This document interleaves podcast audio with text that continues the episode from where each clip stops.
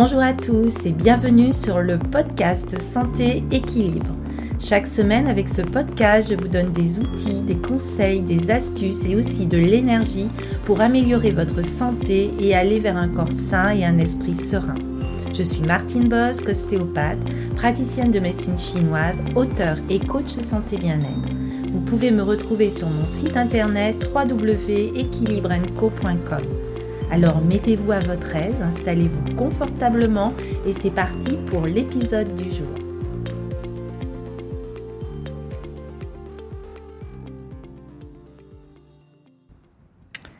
Bonjour à tous et ravi de vous retrouver dans ce nouvel épisode. Je vais évoquer avec vous pendant plusieurs épisodes le cœur des enseignements de Bouddha qui a été repris par euh, Thich Nhat Hanh. Et aujourd'hui, nous allons voir euh, plus particulièrement les quatre nobles vérités. Mais tout d'abord, pénétrons dans le cœur du Bouddha le Bouddha n'était pas un dieu. Il était un être humain comme vous et moi, et il souffrait comme nous tous. Si nous allons vers le Bouddha avec un cœur ouvert, il nous regardera, et les yeux pleins de compassion, il nous dira Il y a de la souffrance dans ton cœur, c'est pourquoi tu peux entrer dans mon cœur. Ce n'est pas parce que vous êtes malheureux ou qu'il y a de la peine dans votre cœur que vous ne pouvez pas aller vers le Bouddha. C'est justement parce qu'il y a de la souffrance dans votre cœur que la communication est possible. Votre souffrance et ma souffrance sont les conditions de base pour pénétrer le cœur du Bouddha et pour que le Bouddha entre dans nos cœurs. Ainsi, pendant 45 ans, le Bouddha n'a cessé de répéter je n'ai enseigné qu'une chose, la souffrance et la transformation de la souffrance. Dès lors qu'on reconnaît sa propre souffrance, le Bouddha, c'est-à-dire le Bouddha en nous-mêmes, la regardera, en découvrira les causes et prescrira un moyen d'action pour la transformer en paix, en joie et en libération. La souffrance est le moyen dont le Bouddha s'est servi pour se libérer et c'est aussi le moyen par lequel nous pouvons nous libérer. Alors, voyons déjà ensemble le premier enseignement du Bouddha. Siddhartha Gautama avait 29 ans lorsqu'il quitta sa famille en quête d'une voie pour mettre fin à sa souffrance et à celle des autres. Après avoir étudié et pratiqué la méditation pendant six ans auprès de nombreux maîtres, il s'assit sous l'arbre de la Bodhi et fit le vœu de ne plus en bouger tant qu'il n'aurait pas atteint l'éveil. Il resta ainsi assis toute une nuit et quand l'étoile du matin apparut, il eut une profonde réalisation et devint un Bouddha, plein de compréhension et d'amour. Le Bouddha passa les 49 jours suivants à savourer la paix de la réalisation, après quoi il se mit en marche et se dirigea à pas lents vers le parc des gazelles, à Sarnath, afin de partager sa compréhension avec les cinq ascètes qui avaient été ses compagnons de pratique. Les cinq hommes furent surpris de le voir arriver car ils pensaient qu'il les avait abandonnés. Mais le Bouddha était si rayonnant qu'ils ne purent s'empêcher de l'accueillir. Ils lui lavèrent les pieds et lui offrirent de l'eau à boire. Et le Bouddha leur dit Cher ami, j'ai vu clairement que rien ne peut exister de par soi-même, que tout est nécessairement en interdépendance avec ce qui existe j'ai vu que tous les êtres sont dotés de la nature d'éveil. Il allait leur en dire plus, mais voyant que les moines étaient sceptiques, le Bouddha leur demanda Vous ai-je jamais menti? Et sachant que ce n'était pas le cas, ils acceptèrent de recevoir ses enseignements. Ainsi le Bouddha enseigna les quatre nobles vérités de l'existence de la souffrance, les causes de la souffrance, de la possibilité de restaurer le bien-être et du noble sentier des huit pratiques justes qui conduit au bien-être. Et en l'écoutant, une vision immaculée des quatre nobles vérités surgit.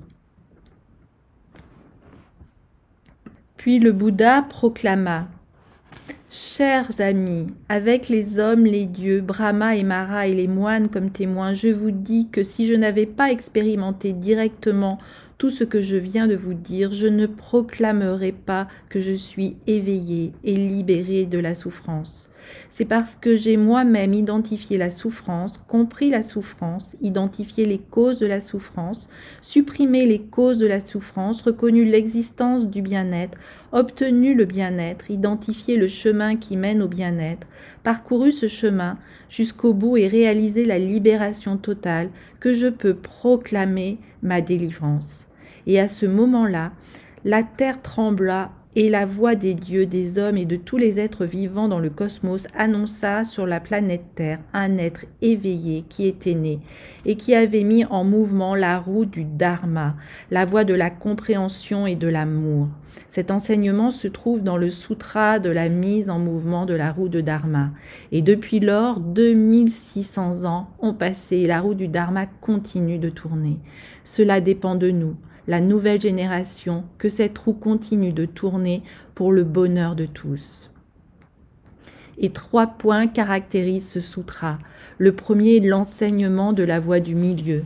Le Bouddha voulait que ses cinq amis se libérèrent de l'idée selon laquelle l'austérité est la seule pratique correcte.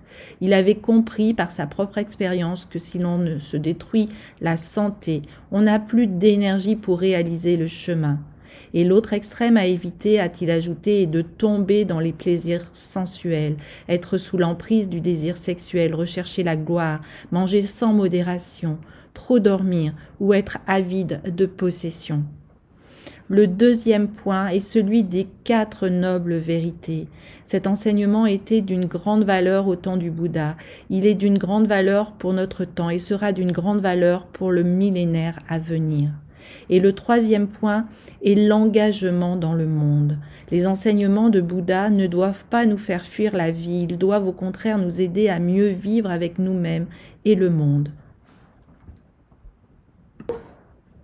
Le troisième point est l'engagement dans le monde. Les enseignements du Bouddha ne doivent pas nous faire fuir la vie, ils doivent au contraire nous aider à mieux vivre avec nous-mêmes et le monde. Le noble sentier des huit pratiques justes comprend la parole juste et les moyens d'existence justes. Ces enseignements s'adressent à ceux qui vivent dans le monde, qui ont besoin de communiquer les uns avec les autres et de gagner leur vie. Le sutra de la mise en mouvement de la roue du Dharma est rempli de joie et rempli d'espoir. Il nous enseigne à reconnaître la souffrance pour ce qu'elle est et à transformer la souffrance en pleine conscience, compassion, paix et libération. Alors quelles sont ces quatre nobles vérités? Après avoir réalisé l'éveil parfait et authentique, le Bouddha a dû trouver les mots pour partager son expérience. Il avait déjà l'eau, mais il lui manquait encore les récipients, comme les quatre nobles vérités ou le noble sentier des huit pratiques justes pour contenir cette eau. Les quatre nobles vérités sont la crème de l'enseignement du Bouddha. Le Bouddha n'a eu de cesse de proclamer ces vérités jusqu'à son grand nirvana. Alors les Chinois parlent des quatre merveilleuses vérités pour désigner les quatre nobles vérités. Notre souffrance est noble dès lors qu'on l'embrasse et qu'on la regarde profondément. Sinon, elle n'a rien de noble. On ne fait que se noyer dans l'océan de souffrance. Pour dire vérité, les Chinois utilisent deux caractères, monde et roi. Et personne ne peut revenir sur les paroles d'un roi. Ces quatre vérités sont indiscutables. Elles sont à mettre en application et à réaliser alors la première noble vérité est la souffrance. Le sens racine du caractère chinois pour souffrance est amer. Le bonheur est doux, mais la souffrance amère. Nous souffrons tous, plus ou moins. Nous éprouvons un certain malaise dans notre corps et notre esprit. Nous devons reconnaître et admettre la présence de cette souffrance et la toucher. Et pour cela, nous aurons certainement besoin de l'aide d'un maître, des amis dans la pratique. La deuxième noble vérité est l'origine, la cause, les racines, la nature, la création ou l'apparition de la souffrance. Ainsi, après avoir touché notre souffrance, nous avons besoin de regarder profondément en elle pour voir d'où elle vient. Nous avons besoin de reconnaître et d'identifier les nourritures spirituelles et matérielles que nous avons absorbées et qui nous font souffrir maintenant. La troisième noble vérité est la cessation de la création de la souffrance, c'est-à-dire s'abstenir de faire les choses qui nous font souffrir. C'est la bonne nouvelle. Le Bouddha n'a pas nié l'existence de la souffrance, mais il n'a pas nié non plus l'existence de la joie et du bonheur. Si vous pensez que selon le bouddhisme tout est souffrance et on n'y peut rien changer, c'est exactement le contraire du message de Bouddha. Le Bouddha nous a montré comment reconnaître et admettre la présence de la souffrance, mais il a aussi enseigné la cessation de la souffrance. S'il n'y avait pas la possibilité de la cessation, à quoi la pratique servirait-elle? La troisième vérité nous dit que la guérison est donc possible. Et enfin, la quatrième noble vérité est le sentier ou le chemin qui conduit à s'abstenir de faire les choses qui nous font souffrir. C'est le chemin dont nous avons le plus besoin. Le Bouddha a parlé d'un noble sentier à huit branches que les Chinois ont traduit par l'expression chemin des huit pratiques justes.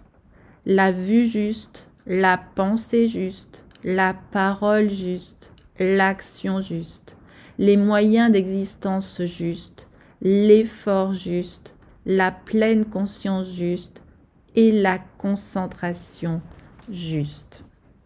Maintenant que vous comprenez sûrement mieux Bouddha et ses enseignements, nous verrons prochainement comment aller vers la méditation bouddhiste et comment aller vers le changement, vers le calme, vers le repos, vers l'arrêt, vers la guérison, tout simplement. Voilà, merci de votre écoute et je vous dis à très très bientôt.